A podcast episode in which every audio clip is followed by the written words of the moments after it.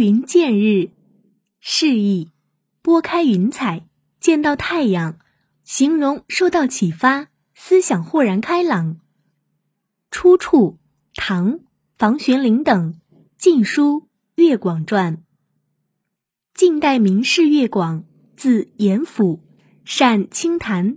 越广的父亲很早去世，他孤单一人，寄居在山阳，家境贫寒，但却致力学业，性情谦和，生活节俭，很有远见，很少有贪图享乐的要求，与人无争。他善于言谈议论，常常用简明的语言分析事理，使别人心悦诚服；而不懂的事就沉默不说。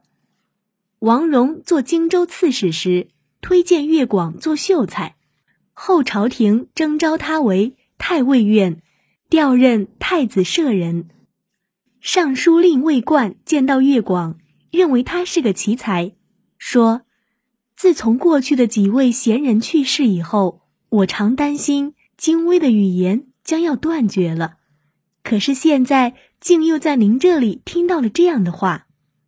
他还命令几个儿子到越广那里去学习，说道：“这个人是人中的清水明镜，见到他就仿佛看到如玉石一般的光彩，像是云雾散开，看见了青天一样。”此人之水镜，见之盈然，若拨云雾而睹青天也。